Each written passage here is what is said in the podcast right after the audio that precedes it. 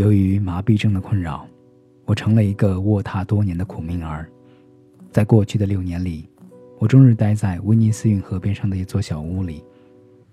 照顾我饮食起居的是个耳聋的老妇，此外身边再无别人。在这些日子里，我通过画鲜花水果的水彩。鲜花水果是威尼斯最廉价的模特了。每年会有大概三十英镑的微薄收入。我把画儿寄给身在伦敦的朋友，他会把它们卖给那里的贩子，帮我换些小钱。尽管世事艰难，我大多数时候还是感到快乐和满足的。我有必要详细描述一下房间的位置。高出运河水面约五英尺的是房间的一扇独窗。再往上，房间开始向外伸出六许英尺，悬在水面上，由立在河床里敦实的柱子支撑。这种房间布局给我带来了很多不便。当我由窗户向上看时，只能看到对面房子十英尺以下的高度。即使我颤颤巍巍地伸出头，也只能看到运河上下有限的距离，都超不过十五英尺宽的范围。虽然只能看到对面房子不多的墙体，借着运河的倒影。我倒可以瞥见一番颠倒的印象。对面的住户时常在阳台和窗户边引线，引起了我很多的兴趣。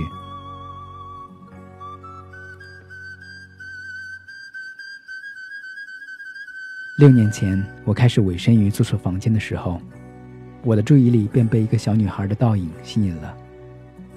我想她有十三岁的年纪。每天在阳台前经过，刚好在我房间有限的视野范围之外。阳台旁边有张小桌子，上面摆着一瓶花，一个十字架。天气好的时候，他会坐在那里，从清晨到黄昏都不停歇，辛勤地做着手中的针线活，那应该是他谋生的活计。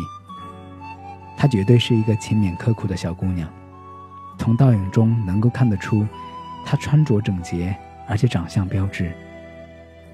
她有一个老妈妈，是个丧失劳动能力的老人。天气暖和的时候，老妈妈会陪她坐在阳台，少女会给老妇人围上围巾，垫上枕头靠垫，还有歇脚的凳子。他还时不时放下手中的工作，亲吻爱抚老妇片刻，然后继续工作。这样的景象总能吸引住我的眼睛。日子一天天过去，小姑娘一天天长大，她的影子也渐渐向下伸长，到后来，她已经长成了一个十六七岁的小女人。我只能在每日阳光最充足的几个小时里工作，这给了我充分的时间去观察她的动作。凭着恣意的想象去编撰一些与她有关的罗曼史。我赋予她一种美丽，并且认为那美丽由我独享。我似乎看到他开始对我的影子产生兴趣，就像我看他的影子那样。甚至有一天，我认为他直直的盯住我的影子，因为他的影子似乎在直直的看着我。我用最大的努力向他点头，他的影子也点头回应，这让我万分欣喜。这样一来，我们的影子算是彼此相识了。不久，我便爱上了他，但是很长时间里，除了每日点头示意，我没能下定决心做更多的事情。每日清晨。老妇把我从床上挪到床前的沙发，我向女孩子点头致敬。到了晚上，少女结束工作离开阳台，我再次向她点头。然后有一天，我觉察到她的影子正在看着我，我点头，向河里抛出一朵花，他用力点了几下头回应，并且指引他的妈妈去看。从那以后，我每天清晨往河里织一朵花，代替我说早上好；晚上织出另一朵，表示晚上好。不久，我发现自己织出花并非徒劳，因为有一天他同样织花参与进来。当两朵花聚在一起飘走，他便欢笑着拍手。从那以后，每个清晨和傍晚，我扔出我的花，他也扔出他的。两朵花相遇时，他拍手，我也跟着拍手。有时候，一朵花遇到了障碍物，没能赶上另一朵。被分散了，他便摊开双手，佯装一种失望的样子。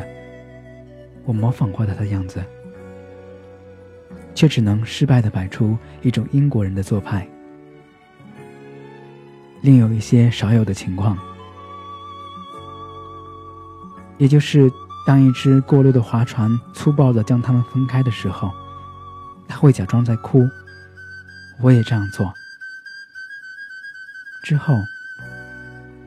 像哑剧演出一样，他的影子向下指指天，告诉我是命运的指使，要我们的花儿遭受海难。我用拙劣的肢体语言向他表达，上天下次会对他们更好一点。或许明天我们的花儿会更幸运一些。就像这样，这种天真无瑕的示爱，每天都在上演。还有那么一天。他向我展示并亲吻了他的十字架。我拿起一块始终在我身边的银白色袖珍十字架，同样亲吻了一下。他也就知道了我们皈依同样的信仰。有一天，少女没有出现在阳台，在之后的几天里，我也没有看见过她。虽然我坚持每天向河里扔花。却没有别的花加入进来。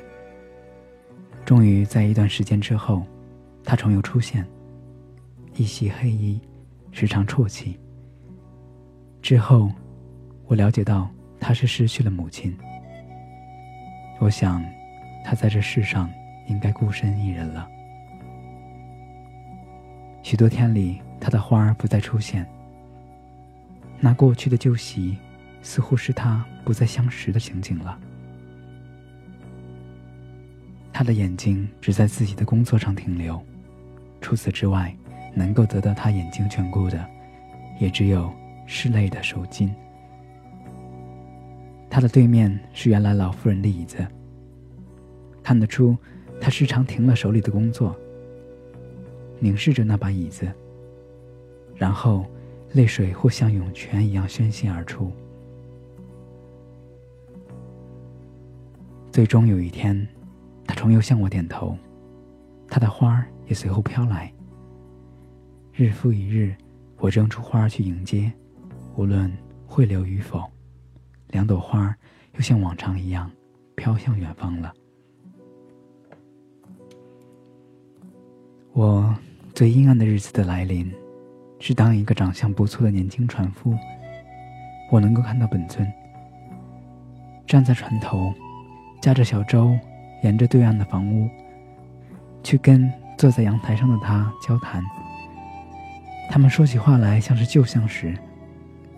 的确是这样，我甚至能够看到，在整个谈话中，男人一直握着她的手。这景象持续了足足半个钟头。终于，男人推船离开，唯留我内心沉重不堪。当船夫消失于视野，少女立刻投来一株长在一根茎上的两朵花。这又能象征着什么呢？我突然意识到，他是向我表达他们是兄妹，我并不需要悲伤。我的心立刻觉得宽慰了，我欢快地向他点头，他也点头，开心地笑着，我也笑着，一切都跟以前一样了。之后，我迎来了一段阴郁和乏味的时期。我不得不接受治疗，这使我很多天里只能待在床上。我变得很焦虑。我跟女孩或许再也不能相见，这种想法让我感到焦躁不安。更糟糕的是，她会以为我一声不吭就搬离了这里呢。晚上，我睁眼躺在床上，幻想自己可以通过怎样的方式让她了解到事情的真相。几十条方案在我脑海里翻腾。早起重又想时，又发现这些计划多么荒诞不切实际。直到有一天，我的世界又重现光明。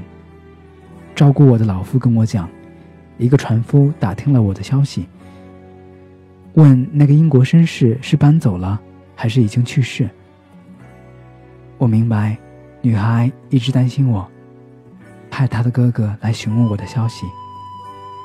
至于为什么我迟迟不能在窗前现身，我确信他的哥哥已经告诉了他原因。从那天开始，甚至在我卧床不起的三周之后，每日清晨，我总能在窗户边缘发现一朵花。一个人站在船上，可以轻而易举地够到那里。当我的身体可以再次移动的时候，我回到窗前的沙发。少女看见了我，她的倒影站了起来。我看见他上下颠倒的手在那里拍着。那种漫溢的欣喜，对我来讲像是经历着世间最值得欢乐的事情。船夫经过我的窗前时，我立刻招呼他过来。他把船撑过来，脸上堆满灿烂的笑，告诉我他的欢乐，又可以看到我好好的了。我向他表示感谢。在我接受治疗的这么多天，他和他的妹妹为我费了太多的心思。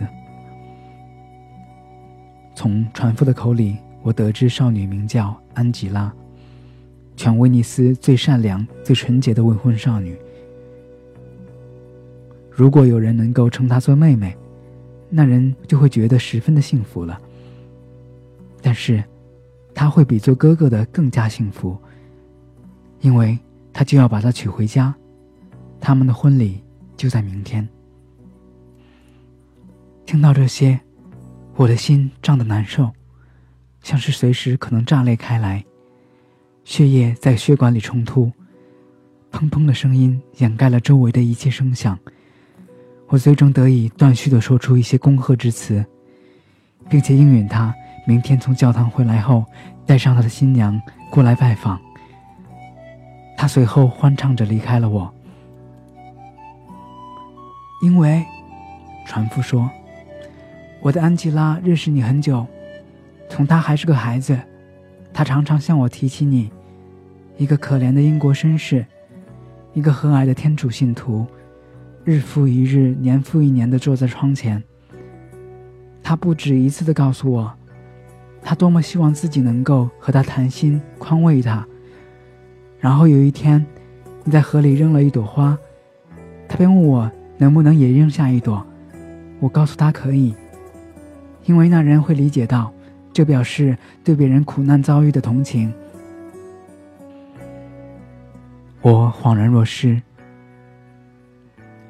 想来那是一种叫做同情的东西，而非爱。即便可以称之为爱，也是一种怜悯的爱。这样的感情，促使他去关心我的福祉，仅此而已。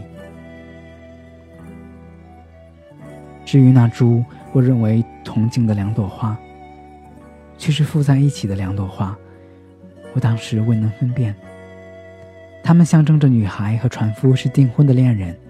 我看到这个标志后，愉快的样子也让女孩感到快乐。她想，我该是为她的幸福感到高兴。